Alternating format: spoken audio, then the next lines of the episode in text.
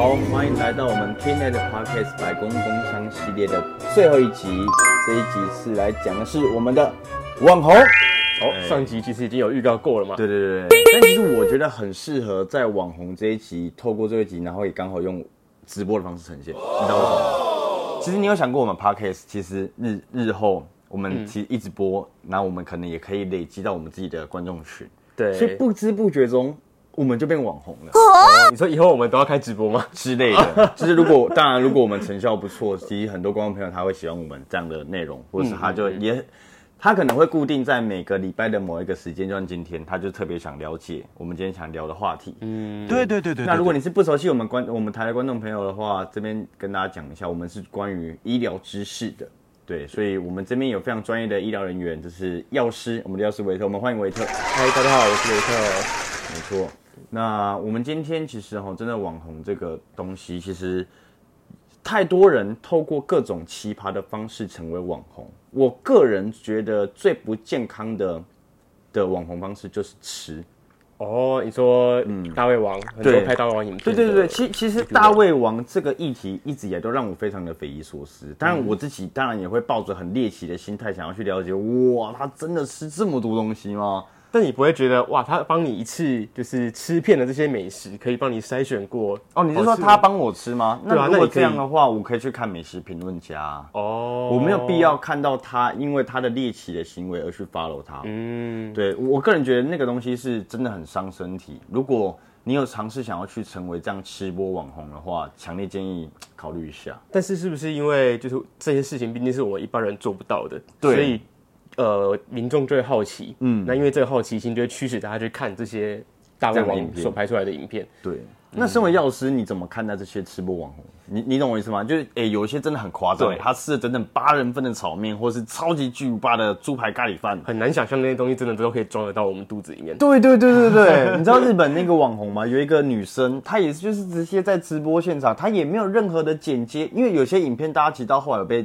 探讨说，那个是网红自己的剪接。哦，或者是有去催吐吐。对对对对对对，嗯但有我记得印象很深刻是有一个网红，我第一次看他，然后我也确切知道这个行业背后的东西，嗯但我看到他是以直播方呈现，所以我才愿意留下来看。就没有办法作假了。对对对，然后他真的吃完了。哇塞，这真的很惊，就是很很惊人呢、对对，哎、这么大一份的咖喱饭，然后我就在想说，这么大一坨东西，他怎么放进自己的胃里面不会不舒服，你知道吗？反正它下面其实是那个塑料袋，然后边吃往下跳。那也不可能吧？因为 哎、好痛好撑哦，我们想的好像并不是很享受的一个过程哎。对，可是他看起来又一派轻松，你知道吗？但是其实就是针对这些我们所谓的大胃王，或者说你刚刚说的那些吃播的网红啊，他需要吃大量的东西嘛。那主要来说，大概就会担心两个问题。第一个是呃牙齿跟口腔方面的保健的问题。哦对。然后另外一个方面的话，就是你刚刚说的那些东西都到我们身体里面了，那到到哪里了？哦哪里可以装这么多的食物？就是我们的肠胃道的问题。对，所以主要分成这两个部分。那我们先从第一个口腔的问牙齿好不好？好啊我蛮想了解牙，因为我最近刚戴牙套，我对牙齿这个东西非常的想了解。OK，那我们可以先就是从牙齿这个方方面来着手。好那第一个就是他我们吃东西的时候，牙齿不是就是要咀嚼嘛？那像他们吃这样大量大量的食物啊，就是长久下来，你的牙齿势必会有所磨损。那我们牙齿最外面的一层叫做珐琅质。那当你这个珐琅质有因为随着你大量的使用牙齿而导致它磨损之后啊，就会吐露出这个牙齿的本质。哦，就是牙齿内部的结构。嗯，那这样子的话，就是会让你比较容易感觉到，譬如说牙齿酸痛、敏感等等的问题。哦，对对对，然后再就是说，呃，因为你大量吃东西嘛，哦，那你吃东西的时候不是要咀嚼吗？那你的咀嚼肌连两侧这边的咀嚼肌啊，用久了，对，会变大。所以有些人不是说什么、哦、打打肉毒杆菌瘦瘦咀嚼肌、瘦小脸，对，其实也是在这个咀嚼肌的部分。对，那就是你这个长期吃吃东西这样吃大量的食物，你咀嚼肌一直活动一直活动，它就是会呃变大之外，它有可能会导致这个咀嚼肌酸痛的问题，或者是颞颌关节也有可能，颞颌关节，颞颌关节也有可能因为你一直在咬。做这个嘴巴咬合的动作，这样我可以用这样理解吗？就是珐琅质的减少会造成敏感性牙齿的严重。呃，它是呃其中一个可能导致敏感性牙齿的原因。哦，那其他原因，呃，如果说这个敏感性牙齿的话，就是有可能是你牙刷牙的时候的刷法不正确，或者是说你的牙齿就可能有一些牙周病等等的问题。OK 那导致你这个牙龈的地方有外露。那牙龈外露的，因为牙龈它本身就是呃没有这个房子覆盖在外面，它就是牙的本质了。嗯，那牙牙本质那边的话，它就是会有一个就是神经传导的，就是它会比较容易受到物品比较酸或者是比较冰的物品刺激而感觉到酸痛这样子。对，那像喝冰水那些会痛，就是这样来的。就是敏感性牙齿。哦，对，当然如果排除蛀牙的状况啊，OK，对对对，那再就是说，哎、我们其实谈到这个敏感性牙齿，我们可以聊到一个延延伸出一个话题，就是市面上不是有很多那种抗敏感的牙膏吗？对对。对，那可以讲出来吗？就是呃是别，讲。完全我们可以讲就成分上面来探讨，就是抗敏感牙膏，它的确是可以帮助我们缓解牙齿敏感的问题啦。嗯，但是它其实就是呃，市售的牙膏有很多种嘛，那它的基转其实不是只有单一种基转，哦，它其实是什么叫机转？它就是呃，能够缓解我们这个敏感性牙齿的这个方式，其实有两种，哦。主要啦，主流的方式有两种。第一个的话，其实就是我刚刚说的，因为你那个牙龈的地方外露了嘛，嗯，那你的神经比较容易受到刺激，所以第一个方式的话，就是去阻绝，去把你那个神经的地方堵起来，哦，阻绝掉这个外部刺激的来源，你就可以缓解所谓的就是敏感性牙齿的问题。嗯，哦，比如说市售叉叉牌牙膏，哦，我就不讲出来，那就是某牌的牙膏，它就是含有这个精氨酸的成分在里面。精氨酸那酸这个精氨酸的成分就是可以去把这个牙本质的小管那个细小的管管路堵起来。那堵起来之后就不会比较不容易敏感性牙齿。然后所以有一些人就会说，哎、就是你要吃冰、吃或喝喝饮料之前，在牙齿上的涂一些这个牙膏，哦其实就可以达到抗敏感的效果。其实就是这个原因，它就是透过物理的方式直接去阻绝。有点像是在上面上层蜡。哦，对对对，可以这样说。那另外一个方式的话呢，它其实是去，因为刚刚说嘛，就是敏感性牙齿就是你的神经过于敏感，所以就是去抑制你神经敏感这个动作。所以另外一类的牙膏，它所添加的成分呢，其实就是这个含有硝酸钾的成分。硝酸钾对，那这个硝酸钾它就可以透过离子，因为离子就会影响到我们神经传导，所以它就透过离子改变我们离子浓度的方式来钝化我们牙齿的神经。对，但是这个呃离子方式啊，就是它是必须要长时间使用才能达到比较好的效果的，就是不像刚刚所说的这种物理性隔绝，可以呃你你马上涂会马上产生效果。对，其实就是两个方式啊，一个是譬如说你你今天哦我要要被打之前，你先吃了止痛药哦哦，哦先抑制神经的那个因为有点传导类。似预防啦，防范未然的概念的。那另外一个就是直接帮你戴一个安全帽，让你打了你不会痛，这样子。对对对对对就是两种方式。对，这是抗敏感牙膏部分。那回到刚刚说的这个大胃王的议题啊，胃的部分，呃，对牙齿的部分，刚刚有说了嘛，就是磨损的问题啊，还有咀嚼肌啊，还有颞颌关节的问题。那胃部的部分的话，呃，你会不会很好奇，就是我们一般人是不是吃一点点东西就觉得哇好饱，好好反胃？硬像我现在都不太能吃吃到饱了。哦，对，你再硬吃下去就会想要吐了嘛。嗯那为什么大胃王它可以无止境的一直这样吃，没有这个反射的感觉？为什么？呃，其实是因为我们胃部啊，它其实是由平滑肌所包覆形成的一个器官。平滑肌对，它是一种肌肉，那它是嗯，照理来说是要具有很好的弹性，嗯，所以其实我们在没有进食的时候，我们胃部的这个大小其实是小小的。那当你食物吃下去，它就慢慢慢慢扩张，慢慢扩张。那正常人就是当你的胃扩张到一定的程度之后，它因为是平滑肌，它有收缩的力量，它一样会想要把这个胃收缩往内带。那这时候你就会感觉到饱足感，然后你可再吃下去，你可能就会有反胃的感觉了。哦因为它就是把这个胃撑到一定的大小之后，开始收缩，不让不让你过度进食。这样我听起来，这个胃它是可以去训练它的张或缩吧？你呃如果长期一直塞这种东西，你让它习惯了之后，它就是可以接受这个的大小。所以你下一次达到这个量的时候，你还可以再继续往下塞，等于是一次又一次的在挑战它的胃的扩张的程度。嗯，的确是有可以这样子做训练的。当然，像大为什么大胃王他可以一次吃到这么多东西，就是因为哦，就是我们研究它其实是有显示，就是去照那种 X 光去，嗯，有透过影像去看他们哦，有人吃完，这样的吗？OK，嗯，对，然后就去透过这个影像看他们吃完东西的胃长怎样。哦，一般人的胃可能就是到一个大小之后，它就不会再扩张。对，那大胃王的胃，它就是一个无止境、无止境一直扩张的，就是一个这样它不就呈现一个大肚子在那了吗？对，所以你去看大胃王的，就是吃完东西后啊，他肚子里理当来说应该是要很大的，因为他的胃就是一直扩张，一直扩张。那为什么会能够一直扩张？就是因为他这个平滑肌它已经疲乏了，就是有点松弛的状态，所以他没有足够的力气去做收缩。所以这也是为什么有些人在最后的减肥的最后一条路，会是选择去割胃，对不对？去切胃，哦对，就是不可以直接把一部分切掉，或者是把它绑起来这样子。哦对，这当然是就是节食的一个方法之一啦。对，但是就是回到刚刚大胃王这个问题的话，就是他的胃已经产生松弛的状况了嘛，那这样子就会导致几个问题啦。第一个就是他平滑肌失去弹性，所以他的胃部的蠕动会变弱。哦，那当当你胃部蠕动变弱的时候，因为我们食物是要从胃排到肠子来做吸收嘛，那蠕动变弱，它排到肠子的效果也变差，所以说它的消化就会变不好，就会容易导致胀气或胃食道逆流等等的问题。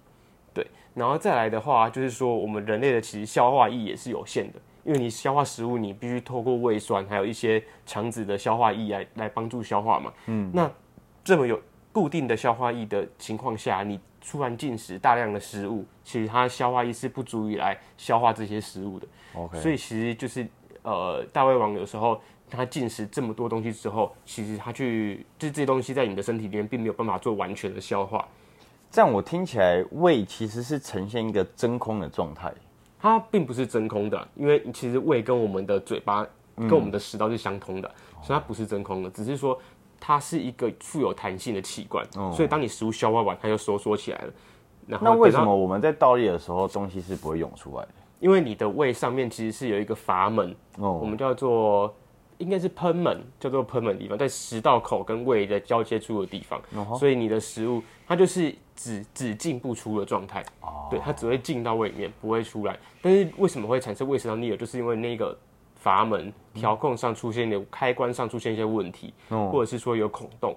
那这样子的话，就会变成说你你可能甚至是坐着，然后你胃部有张力的情况下，那你的食物跟胃酸还是有可能会逆流上来。所以我们常说的胃溃疡，胃溃疡其实就是伤在那个地方。不一定，就是有的时候是胃部下部的下半部的部分有可能，哦下半部也是有一个阀门通往小肠。哦对，那只要是胃部里面有出现溃疡或发炎的情形，其实都就被称作胃溃疡。就是有发炎，然后变得比较严重的话，就会变成胃溃疡这样子。对对对。OK OK，行。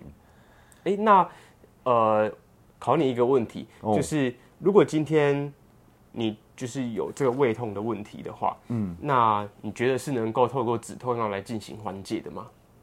你说胃痛吗？对，就是如果你胃痛可不可？你生活中以透过止痛药去做缓解？对啊，我觉得可以。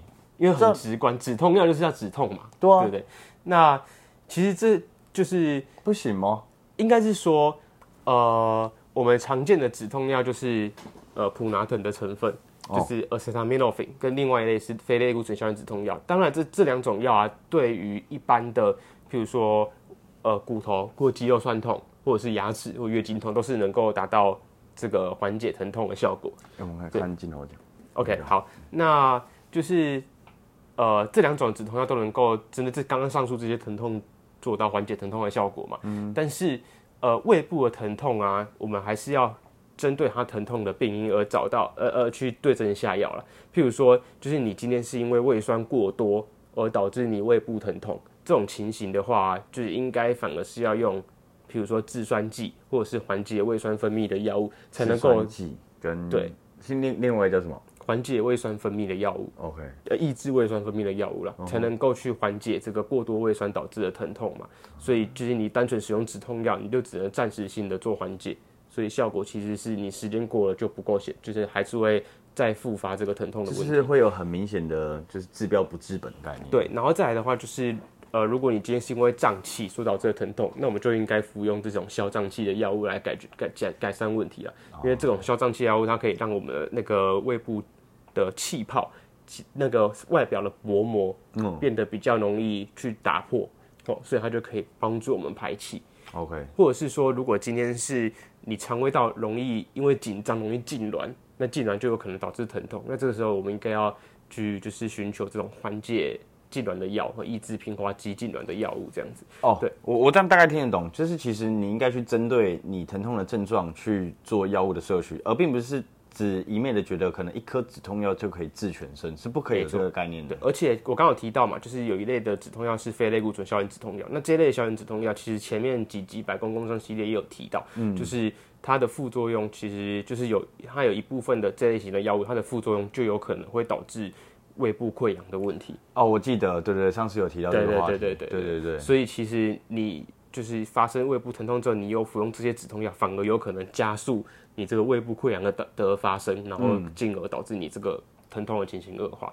然后你服用一般的止痛药，也有可能因为暂时先压制了你的症状，你感觉可能哎、诶好像已经康复，但是其实没有从根本缓解问题。对对对，所以其实这一点是民众很容易就是误会的，就是疼疼痛了我就吃止痛，但是其实有的时候要从根本去解决它的问题。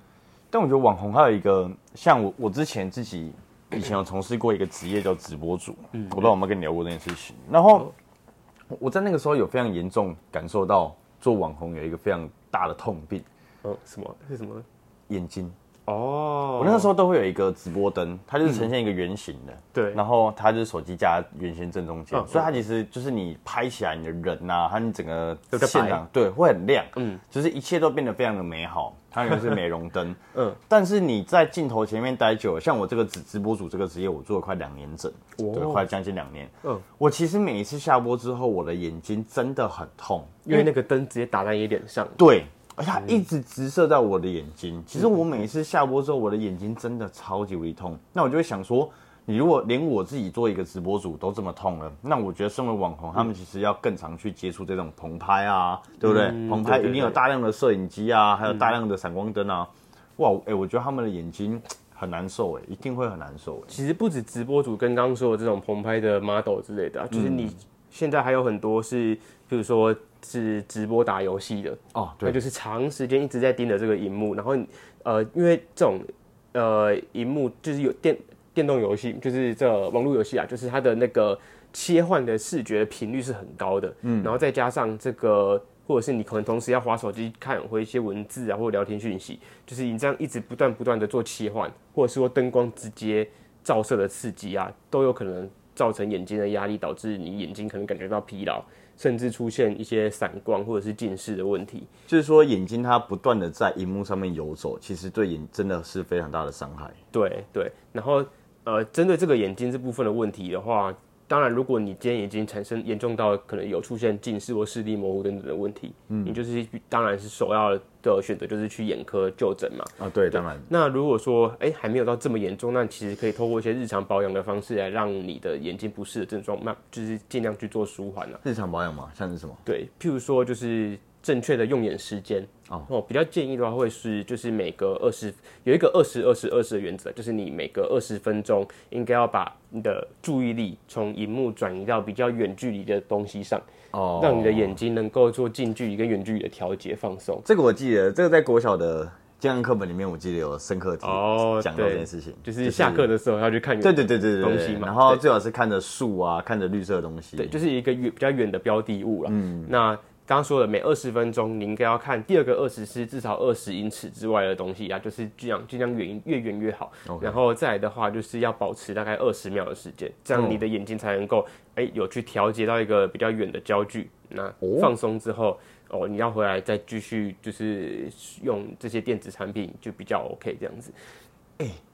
我我有一个小撇步，顺便跟大家各位观众朋友分享，这是我我自己每个礼拜的礼拜天早上起来会做的事情，就是我我给自己称作一个一个礼拜的一次的 reset，嗯，对，就是大家可以试试看，顺便跟大家分享，我觉得还不错，我觉得还不错，这个对自己的瞳孔还蛮好的。就是我早上起来的时候，我就会盯着我的食指，哦，远近远近。远，近远近看，对。但是十次十次之后，嗯嗯，我要再闭着眼睛一次。闭着我让你懂眼睛有差吗不懂为什么？因为我我觉得这个这个是这也是我在网络上看到的一个方嗯法。那它的解除是因为你前面这样的状况之下，你的肌肉、你的眼睛已经产生一个记忆了，嗯所以你闭着眼睛的时候再再试一次的时候，其实你你下次可以试试看，它哦你的眼球是会动的，你的焦距在里面是会动的。好，我下次对回去早上起床出来试试看。因为我 我觉得每一次这样之后，确实你在看东西，你的眼压低没那么重。嗯但我不知道这个这个大家可以解释成一个偏门，但至少我自己平常是我有，比如说就像你们女生可能在睡觉前会刮脸啊什么之类的，哦就对我来说就是我自己的。但你感觉是有用的，有对对对放松到的。对对对，就是把眼压去做一个释放，这个大家可以试试看。那除了刚刚这个远近调节之外啊，另外就是说，如果你真的是需要，就是因为工作的关系，你必须长时间使用这些电子产品，嗯，还是可以就是透过呃补充足够的水分，让你的眼睛比较能够就是产生泪液湿润你的眼睛，比较不会不舒服。或者是说，如果你觉得干涩的问题比较严重的话，可以透过人工泪液的方式来改善这个干涩的问题啊。那选择人工泪液的时候，就是尽量选择那种单一使用抛弃式的人工泪液。因为这类型的人工泪液就是比较不含有防腐剂，所以比较不会伤眼睛。我知道那个 Seven Eleven 常常会卖的那种一条条状条状的，就是像那种生理实验水，你转开就合不起来的那种。对对，对对，当然就是市售还是有一些可以重复使用的人工泪液啊，都能够帮助你润滑眼睛。哦，对对，OK，好，那再来的话就是说，呃，我们人的距离跟那个电子产品，你的电脑的距离应该要保持一个正正确的距离。哦，那本该就有一个距离在比较好对，那那怎样的距离是适当的呢？就是大家可以把手伸出来，大概就是距离自己一个手臂长的距离，大概七十公分左右，嗯，会是一个比较合适、安全的距离，这样子。哦，对，这样吗？这我跟大家讲一下，因为其实正常的办公桌，给各位一个建议哈，如果你自己这个顺便，因为我曾曾经有从事过三 C 产业，所以我大概了解，就是正常，如果你坐在你的桌身六十公分的话，对，那你的 monitor 就是你的那个电脑荧幕，最好不要超过三十二寸。如果你一超过，甚至三十二寸，其实都已经有点压迫了。哦，对，所以你自己如果是从事你必须要长期坐在办公桌前面，然后你要长期盯着电脑荧幕的话，如果量一下你的桌身，如果它是低于六十或是对低于六十的话，请你的 monitor 你的电脑荧幕不要超过三十二寸，不然你的工作效果会真的很差。就是像我们刚刚讲的，你的网红结束之后，你要去所有的剪接、剪辑、打文稿、打脚本，要透过电脑荧幕的事情，真的会严重伤害你的眼睛。这个真的要记住，这是一个公式。流行的那种曲面荧幕会有改善吗？会有改善，绝对会有，对，绝对会有，哦但还是照那个，对对对对对，但还是照我刚才讲的逻辑，以六十公分的桌身来讲，不要超过三十了。，OK，好对对对，，没问题。就是很多小小的地方、小细节要大家都注意一下。没错，因为我觉得办公桌是一个你必须长期坐在那边，甚至你你自己仔细算算看，我们平常就工作来讲好了，我们就必须得待在那边八个小时。对啊我，们先不算说他可能会有中间想去尿尿或是吃饭的时间，嗯，可你坐了这么久时间，你的眼睛这个差很多。像我自己在这个直播下下出下去之后，下出之后，还是要继续盯着荧幕。对我必须得继续盯着荧幕，然后必须剪接影片那些，所以我也是长期这样工作下来。所以你看我桌上那个是二十七寸的，就是因为真的太不舒服了。哦对对对所以这个不是越大越好。真的不会是越大越好，绝对不是越大越好。对对，对好，对对，笔记笔记。那就是网红还会遇到一些其他问题嘛？比如说，就是我像我们这样子一直一直讲话，一直讲话久了，是不是有一些网红会就是可能是出现一些声带方面的问题，哦可能讲话会沙哑。啊，对对对对对。那其实这个问题的话，主要是可能是两个原因啦。第一个是可能你的声带长了息肉，或者是有囊肿的问题。哦，对，那第二个的话，可能是你声带产生结节。对，那其实这两种原因都是在声带上面有一些赘生物了，就是有不是那么变得不是跟原本一样那么平滑。嗯，哦，那如果是产生息肉或囊肿的问题的话，就是如果休息过后没有改善，因为它会影响到我们声带的闭合啦，所以就变成你讲话的时候就会出现沙哑沙哑的问题。对，变历经，哦，对，就是。像历经那样。那就是这个问题的话，如果是息肉或是囊肿的话，可能就是需要透过外科手术的方式把那个息肉和囊肿去除掉。对，那如果是声带产生结节的不结节的话，就是通常经过一段时间，呃，好的良好的休息的话，它有可能会自然而然的消失掉。但是如果说就是那个结节长久下来还是存在在那边，有影响到你说话的声音的话，就可能还是需要透过就是外科介入的方式来做移除了。嗯，就是得动刀了。对对所以就是变成说，我们从日常保养我们的不止眼睛啊，就是连声带也是很重要的。那保养声带方法不外乎就是多喝水，然后不要滥用你的声音。什么叫滥用声音？就是可能我要滥，什么叫滥用？你知道吗？我之前做直播的时候，因为我是属于叫慢型直播主，哦，就用吼的，对是用吼的那种。然后，然后我大概做到一年多吧，我我印象蛮深刻的，因为那一年是跨就是过年嘛，嗯。啊，中国人其实大家过年其实最 care 的就是买气，然后要热闹，对，要热闹。然后那一天我为什么印象深刻，就是我人生第一次感受到，嗯。我讲不出声。音。对，我 我在直播当下，然后就，嗯，然后大家想说哇我闭麦什么，不是，尴尬。对对，我在对我的小朋友说，我哎，收音收音的欸人可能会觉得怎么这段安静，然后因为因为就是我主持人真的沙哑了。对对对 我我整个吓歪，我想说天哪，怎么突然会没声音了？嗯。然后我也试图想说，大家可能以为我在做什么节目效果之类的，嗯。没有哎，就是哎，我真的讲不出声音来。那就是可能过度使用你的声带，然后产生你声带上面就是已经有疲乏的问题了。嗯。对对对对，所以我我整整休息了两天，一定要、就是真的两天之后我才有声音可以讲话，对。不然我在那之前就是，嗯，就是对，就讲话都只能非常的没有声音。对，那再来的话就是说，呃，其他滥用声声带的的那个原因，就包括就是你长时间唱歌，尤其是唱那种就是超出自己音域的歌，你要飙高音啊什么的，其实你实际上是唱不上去的。就是可能唱一些死的都要爱这种对，就是你可能硬超你的声带，就有可能会产生这种沙哑的问题啊。那再来就是有一些刺激性的物质，譬如说咖啡或者是喝酒，也是也是有可能导致声带发炎，影响到你咖啡是刺激性物质哦。咖啡算是啊，而且它其实不止对声带，对你的胃，如果你的就是长期服用，那对胃可能也是有造成一点负担这样。哦，真的哦。对对对，哦，这个我我蛮惊讶的。哦，那那京都面子胺算刺激的吗？金兔面子它就是有一些中药的成分在里面，那就是有润喉的效果啊、哦所以那个是所以它应该不算刺激性的，它反而是能够舒缓你就是喉咙不适的问题这样。汽水呢？汽水，汽水的话哦，因为你感觉到刺激，那可能是因为气泡的对啊对啊气泡的原因嘛。但是我们刚刚所谓提到的刺激是对细胞来说，对你的胃部来说，它就是有可能会伤害它，所以它就所以我们才会称称作为刺激。但是刚刚说的汽水的话，就其实只是比较物理方面的刺激啊。啊，所以那个都但是但是汽水如果是那种酸性的汽水的话，就的确还是有可能会伤胃。OK，对对对，没关系，不用举例，没关系，我告诉你 不用举例。你说哪个牌子这样？对对对，我没有了解，没有了解。我们我们不聊这个，不聊这个。好，好那我们回头来看，其实网红其实还有一个最辛苦的地方，嗯也是我觉得像，哎，你有看最近蛮红的那部那个说 Netflix 的爵士网红。对，爵士网红，哦，有有。你有看那部吗？呃，我有就是大概看我没有没有就是每一集都就是嗯。浏览过，但是就稍微了解过这样。那那部我觉得可以了解一下，嗯。因为其实像我自己也是算火网很久的人，像我自己其实也是默默潜水在霸社非常久的那种人。你你有在你你在霸社里面吗？我我是没有了，就其实我真的网络世界看久了，真的觉得大家都好辛苦，嗯，真的大家都好辛苦。我会讲，我这样这样讲，是因为其实每个人在每个个体上面，大家都有各种各自的种族。嗯我的种族是指，包括我们是亚洲人，对然后就是网络上实在是太多纷争了。嗯，我觉得这集刚好用直播方式跟大家聊超赞，就是因为太多话题了。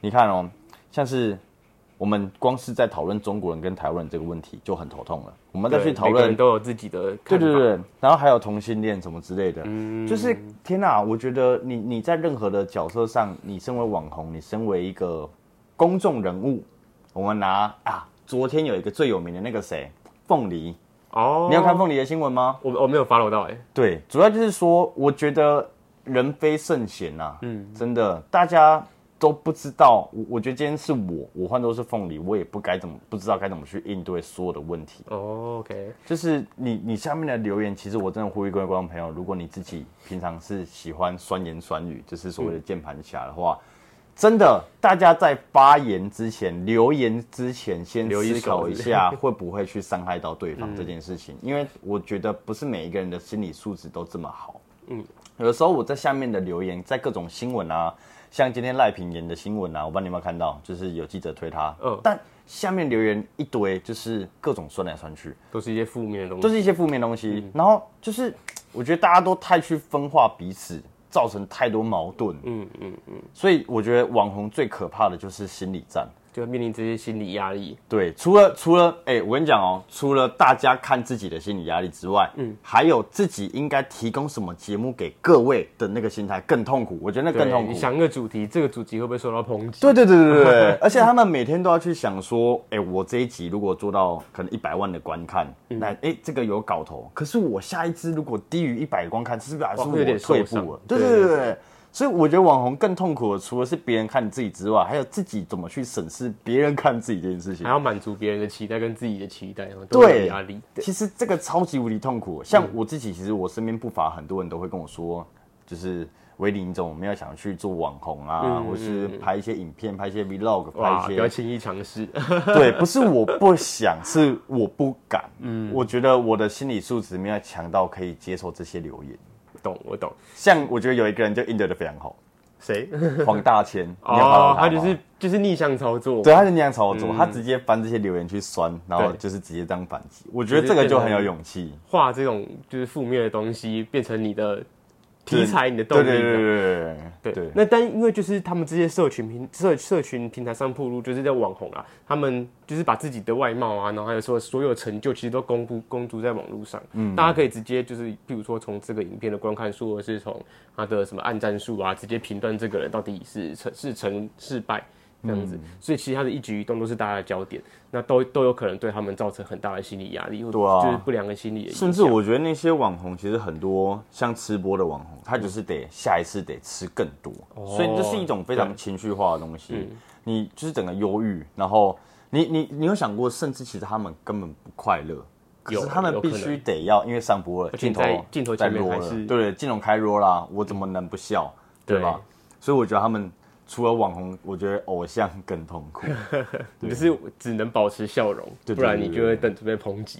没错。对，那像刚刚有提到，就是他们有可能会产生忧郁的症状嘛。嗯，那这个时候就是大家要先了解一下忧郁的症状到底包括哪些了这样你才能就是在第一时间判断自己是不是哎、其实我现在的状态并不是那么好嘛。嗯那第一个呃，忧郁症状大概可以分成三个三个类别。第一个的话就是情绪方面的症状，嗯，那情绪方面的症状就当当然是包括就是你的这个缺乏快乐感，或者是你的情绪就是常常感受到呃就是忧郁的情形。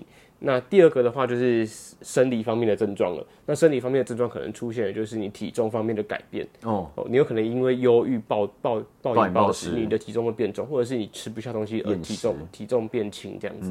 对，那再来的话就是生理的改变，还有可能包括失眠的症状，因为你压力大的时候会睡不着觉，或者是你上班的时候你明明有睡觉，但是上班的时候还是感觉到很疲累。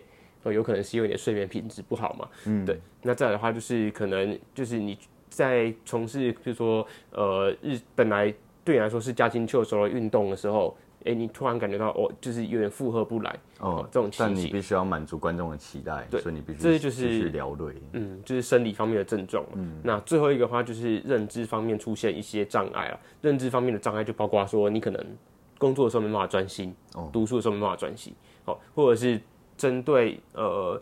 呃，人生价值方面出现疑惑，就是感觉到可能自己是没有价值的，或者是感觉到有罪恶感，或者是甚至比较严重的话，可能会出现就是想要自杀的念头，这样子。就是这些以上上述，就是可能情绪方面、还有生理方面跟认知方面的症状啊，就是忧郁症的主要三三大面向啊。嗯，对对对，那就是其实每个人都还是会经在在生活中都还是会经历一些情绪起伏嘛。对，那就是这个正常的情绪起伏，其实是没有长期累积的话，是不会对就是我们的就是身心状况造成太大的影响。但是如果说你这个情绪起伏的状况已经持续超过两周没有改善的话，那就就是需要留意一下是不是有出现忧郁症的这个倾向的问题，这样。OK，嗯，通常忧郁症，你你对我顺便跟你聊一下，如果今天忧郁症你自己像刚刚讲，就是大概两周，两周一到，我发现哎、自己还是快乐不太起来。对，然后合并有刚刚上述一些可能生理上面的症状改变。对，那我应该要求助于谁？呃我应该是直接到大医院去挂一个那个精神科，那叫精神科吗？呃，现在其实都叫做思思觉失调了因为精神科就是有一点贬义嘛，就是可能你有精神疾病，对，哦所以我们现在都称作为思觉失调。视觉失调，但是通常可能你可以就是呃不用这么直接到大医院就诊也没有关系，因为其，实、哦还有别的管道吗其？实你一很多就是生活周遭都有一些精神科的诊所，就是身、他们叫身心科的诊所。身心科的诊所到。身心科的诊所所以，我如果我在 Google 上面，我应该打身心科诊所。或者是你到一般加医科，应该也可以初步的去判断是不是的确有这个问题。那加医科会再帮你做转诊。你是说耳鼻喉科吗？加医科，加医科其实是一个类一个科别，哦，对对，它就是就是算是我们呃生活中的就是家庭医生的概念，就是你你专属的医生。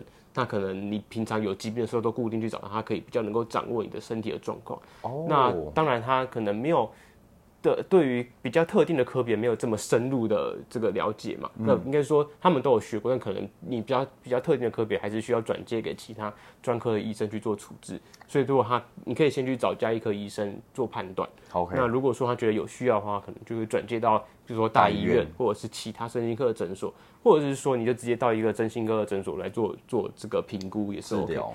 对，OK，了解。好，那那如果说就是民众呃对于直接到这个身心科，呃感觉好像去挂号就是我已经有疾病，就是会有这种恐惧的话，其实现在就是那个卫福部有推动这个有一个叫做年轻族群心理健康支持的方案。哦，真的吗？这么棒。那这个方案它其实就是提供十五岁到三十岁的民众，呃，就是每年有三次免费咨询的、免费心理咨商的这个服务。OK，对，那可以透过跟心理师聊天的过程，然后看能不能舒缓掉或排解掉你这个忧郁的的症状症状。对，那如果无法的话，就是心理师也会给你有其他相关的资源，你也可以多做利用这样。这在各县市都有吗？呃，这是全国性的，对，那就是相关合作的医疗院所，大家可以到卫福部的网站做查询。其实我觉得这个大家要去记下来，因为大家笔记一下这件事情。我主要想我想要讲的是，因为其实有些人是不敢面对自己有这方面的问题对啊，因为那就是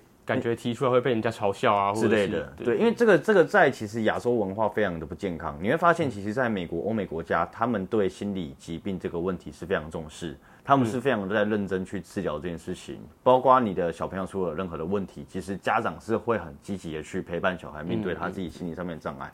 但是在亚洲人的思维，保守我们比较保守。对，我们从以前爸爸妈妈那一辈所教育下来的概念，就是不觉得经呃思思觉失调上是有对自己生活造成任何影响。嗯，可能还责怪说是我自己的问题。对对对对对对，所以其实我觉得，既然我们都已经是新的一辈人，嗯，就是，但我不是说要淘汰他们，我是说我们应该要有更进化、更新颖的想法去面对自己。如果有视觉失调上面的问题，应该勇敢去面对它，然后去治疗它，因为我们无非都是希望把自己的生活再更往前一步去走。嗯而且其实有这方面的问题，也不一定需要用到药物。就是如果是很初期的话，其实透过一些心理咨商，那可能就已经能够足以改善这个问题。而且是越早进行治疗，它的效果会越好了。所以，如果你有任何像像刚刚维特我们药师维特所说的，你有任何视视觉失调上面的问题，或是你有一些忧郁，你有一些觉得一直以来长达两个礼拜以上的不快乐，我们就可以透过维特你刚刚所说的那个管道这，个叫就是年轻族群心理健康支持方案，它是一个卫福部推出的，最近哦八月才推出的新的方案。哦，这么新吗？对对对对 OK OK，各位要记得哦，就是你诶、诶那个还 highlight 吗？还是什么 我们在留言处嘛，在留好，言处在留言处放链接好了。好，我们在留言处放链接。我觉得这个是大家都会去面对的，尤其是网红们。对网红们，如果你刚好看到我们 这则直播的话，你有任何上面十十五岁到三十岁之间的网红，对对不对？超过这年龄，有你也是可以自费到外面的。哦，也可以啊，对当然当然，只是因为就像我刚刚讲的，因为有些人他不敢面对啊，他可能会觉得我一踏进诊所或者我一踏进医院，我好像自己就有什么很大的深层的罪恶。对其实没有，其实没有别的管道让自己变得更好。嗯，对对对。OK，OK，好，那就是以上大概就是一些网红可能会面对到的一些职业伤害啦。没错。对对对，今天的直播就到这边啦。OK 那我们今天 podcast 的听众也就到这边啦。那当然也不是说我们 podcast 就不会再进行下去，百工工商系列只是告一个段落，我们还会再开启下一个篇章。那我们也可以好好期待我们的下一集的内容哦。如果像优秀的观众朋友，现在目前这几位观众，如果你还想要去听关于百工工商这个工商的问题的话，可以到我们的 podcast，你就搜寻 Knet，、然后 KK Bus 也有，Spotify 也有，对这些地方都有我们的频道。那我们前面录的几期也都目前都还在架上，都可以去了解。那我们日后我们下一个主题是做个预告好了，新的系列新的系列就是秋天来啦啊，就是秋天来了，哦，就这么简单吗？就这四个字吗？秋天来了秋天来了，所以 要要换衣那个吗？买新衣服吗？还我们可能 要中秋节食物的交互作用。哦哎这个蛮有趣的，这个蛮有趣药物的交互作用。对对对，嗯。这蛮有趣的，因为我觉得像我也是现在才知道香肠不能配养乐多，哦？为什么？哎，这我不确定。我嗯，还是是亚什么亚硝酸盐的关系？对对对对对对，我看到是这样啊。哦，OK，对对，类似这个状况，所以食物它可能会沉淀？吗？还是产生有毒的？我们要注意这我可能了解一下对我只知道香肠不能配养乐多，有人知道吗？如果有知道的话，可以在下面留个言。对对对 好，对，那我们就下一集来聊聊这个主题。没错，就是食物的交互作用要去避免，要怎么去避免？好好期待下一集的 podcast。好，OK，各位，拜拜。拜拜。感谢各位听众的收听，未来还会持续更新更多的健康知识，可以点击资讯栏的连接到 Kinet 的官方网站，里面有更详细的健康内容及新闻，或是到我们的脸书、IG、TikTok follow 我们，不要错过各种活动内容喽，拜拜。